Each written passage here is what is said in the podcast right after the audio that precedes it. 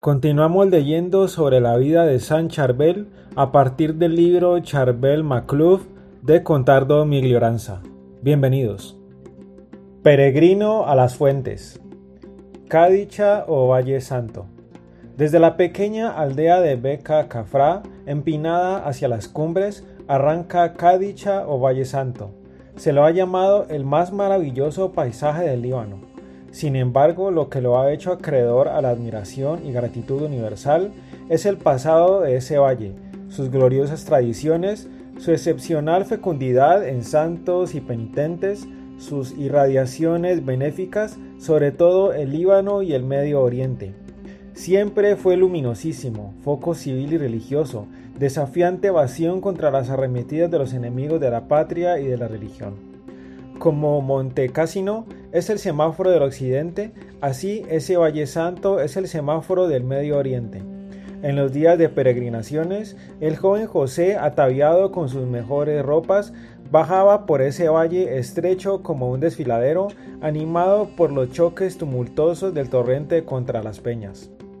A derecha e izquierda, adosadas a las paredes de la roca, casi suspendidas sobre el abismo, veía unas extrañas construcciones marcadas por una cruz y alegradas por una pequeña ventana.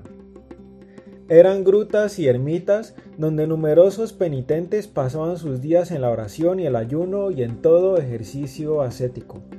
Sus únicos bienes eran una estera y una tabla por cama, una manta, unos libros, unos útiles de trabajo, una cruz.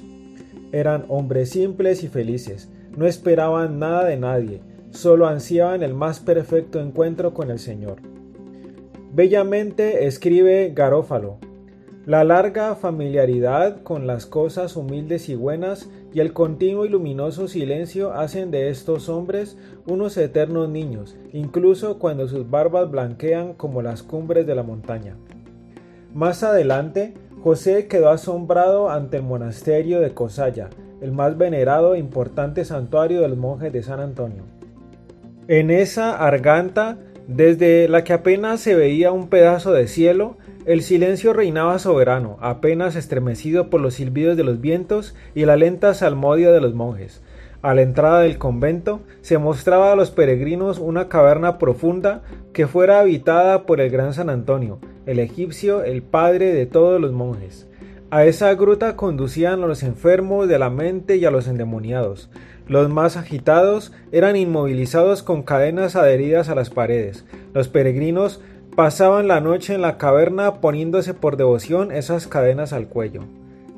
Desde luego, con preferencia, José se dirigía a la ermita donde estaban sus dos tíos, les ayudaba en la misa y en las labores agrícolas, compartía con ellos las comidas frugales y las largas horas de oraciones.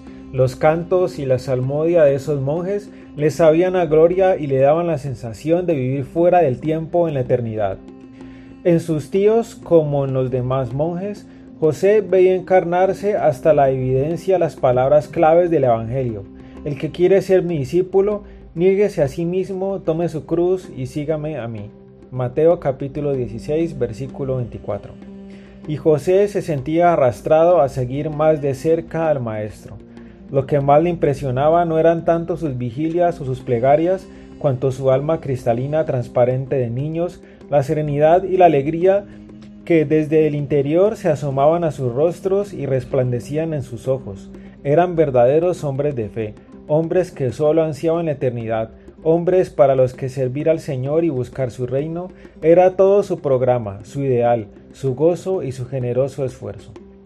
Los tíos monjes entusiasmados por tan bellas promesas que veían florecer sobre la cabeza de José, destacaban con pulidas pinceladas el cuadro de la vida religiosa vivido en sus mejores elementos, y citaban con complacencia las audaces penitencias y los excepcionales gestos devocionales de Yunan el Matriti, cuyos discípulos sufrieron mucho desaliento por no poder imitar los arduos ejemplos del maestro.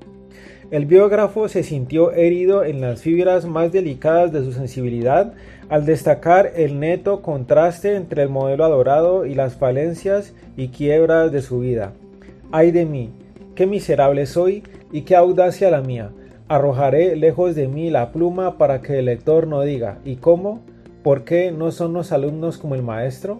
¿Por qué el árbol fecundo ha dado frutos tan escasos y amargos como nos lo presenta el indigno biógrafo? Ser hostia con la hostia. José volvía a su pequeño pago con los ojos iluminados por una luz nueva, con un entusiasmo que le daba alas y con una rebosante plenitud que le llenaba el corazón. Sus ojos habían aprisionado un retazo de cielo, un anticipo de una desconocida felicidad. La vida ordinaria y las costumbres de su pueblo no le decían nada. Los acontecimientos que tanto agitan un pueblo, casamientos y velatorios, comentarios políticos, las quejas por las tasas, la marcha de las cosechas no sacudían su alma. Se sentía extrañado. Él estaba preocupado por cosas más grandes, estaba atormentado por conquistas más sublimes, los aires de las cumbres lo seducían. ¿Qué importa al hombre ganar todo el mundo cuando perdiere su alma? Mateo capítulo 16, versículo 26. Las palabras del Maestro que le sensibilizan profundamente tienen para él una resonancia personal. En la misa diaria, cuando en la elevación sus ojos pueden contemplar la hostia divina, disfraz humano y nido amoroso del Hijo de Dios, José siente un llamado de ser hostia con Jesús. Hostia.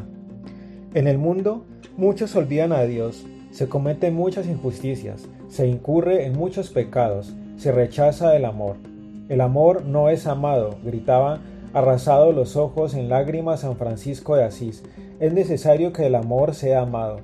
Pues bien, alguien tiene que pagar por el pecado, alguien tiene que ofrecerse como víctima, tiene que ser ángel por las bestialidades ajenas, humilde y obediente por los desmedidos orgullos, casto y pobre por las lujurias y codicias humanas. Alguien tiene que expiar.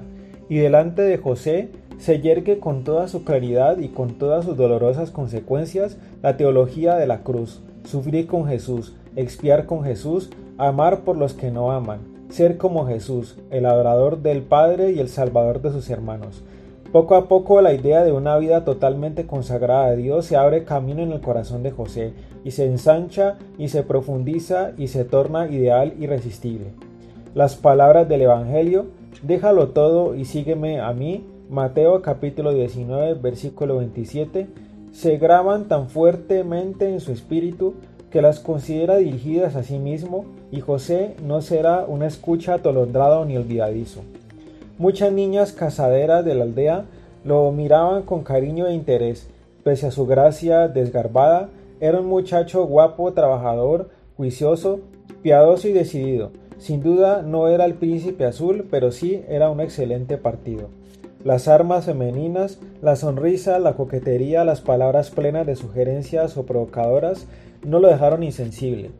No sabemos si hubo luchas en su espíritu entre el divino llamamiento y las solicitaciones humanas. Quizás las hubo y fuertes.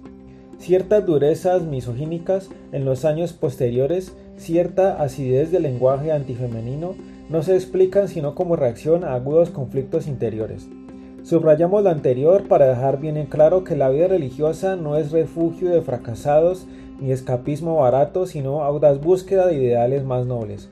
José en su interior, con humilde audacia y confiada esperanza, ya ha contestado con su sí al Señor que lo llama.